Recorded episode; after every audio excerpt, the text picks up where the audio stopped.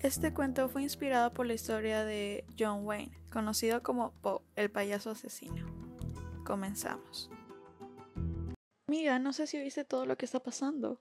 ¿De qué hablas? Últimamente varios chicos jóvenes están desapareciendo. Se rumorea que alguien se los está llevando. Ay no, qué miedo. Justo mi hermano menor iba a ir conmigo a un cumpleaños. Por favor, cuídalo. Ahora más que nunca evita que le pase algo malo. Trataré de hacerlo. Esta conversación fue cuando apenas estaban comenzando las desapariciones. Días más tarde fui con mi hermano Michael al cumpleaños de un primo nuestro, así que no podíamos negarle la invitación. Salimos de casa nosotros dos solos, era tarde y el vecindario estaba casi vacío. Desde que esa noticia comenzó a circular, mucha gente intentaba mantenerse encerrada en casa, en especial aquellos que tenían hijos. Era tan extraño como un barrio tan lleno de vida ahora estaba desolado. Llegamos al cumpleaños, saludamos a unos familiares nuestros, hablamos un rato junto con ellos y nos sentamos en la sala. Estábamos conversando bien, pero Michael parecía distante. Te noto aburrido, Mike. ¿Cómo no voy a estarlo? Estamos en el cumpleaños de un niño de 7 años. Mike, no me respondes así. Perdón. Mira, ¿por qué no mejor vas afuera y te distraes un rato? El payaso llegó hace unos minutos. Sé que ya no son cosas de tu edad, pero igual te no aburrirte mucho. Bueno, tú ganas. Tras eso, Michael se levantó de la silla y fue fuera, sin saber que esa sería la última vez que ambos nos veríamos.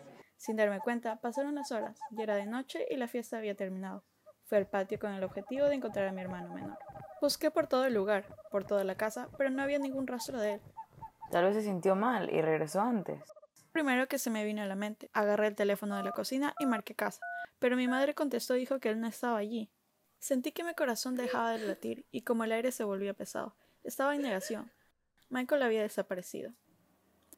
Llamamos a la policía, abrieron una investigación, pero ya que no encontraron pruebas suficientes dejaron el caso. O eso fue así hasta diciembre del 78, exactamente 14 meses después de la desaparición de mi hermano. Una tarde de diciembre tuve una llamada de la policía. Hemos encontrado al secuestrador de Michael. Ven a la comisaría. Fui de mi casa y fui directo para allá. Me explicaron la situación. Me dijeron que solo había encontrado al causante de todo, pero que todavía no el cuerpo de Mike. Michael estaba muerto. No sabían dónde estaba su cadáver. Por la pared de cristal vi a tal hombre y leí su expediente. Se llamaba John Wayne tenía 36 años de edad y él había sido el causante de todas las desapariciones. Minutos antes que yo llegara, él había confesado que torturó, abusó sexualmente, dijo que él siempre atraía a sus víctimas vestido de payaso en fiestas infantiles. Al ver la foto que estaba en la carpeta, pude notar que era el mismo payaso que estaba ese mismo día en el cumpleaños de mi primo. Me sentí tan culpable.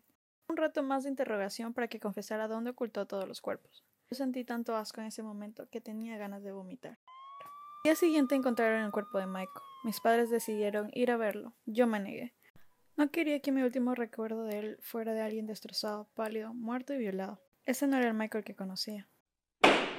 Quise pegarme al caso, hasta saber que sería justicia por todas las víctimas.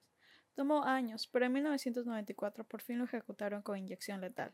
Las últimas palabras de Gacy fueron: Matarme no hará regresar a ninguna de las víctimas. Bésenme el trasero. Incluso, luego de su muerte, varios científicos decidieron inspeccionar su cerebro. Confirmaron que él tenía la estructura emocional de un infante. No tenía el perfil psicológico parecido al de otro criminal. Luego de ese día, hice lo mejor que pude en seguir con mi vida, pero no me resultaba. Solo tenía una cosa en mente, y era que el mundo está lleno de gente desquiciada, y no se puede confiar en nadie. Les recomiendo investigar sobre la historia de Poe, el payaso asesino, aunque es espeluznante, es real e impactante. ¿Cuál creen ustedes que es la enseñanza de esta historia? Déjenos saber sobre su opinión en nuestro Instagram. Síguenos y compártenos tus opiniones. Hasta la próxima y no olviden mantener la guardia en alto.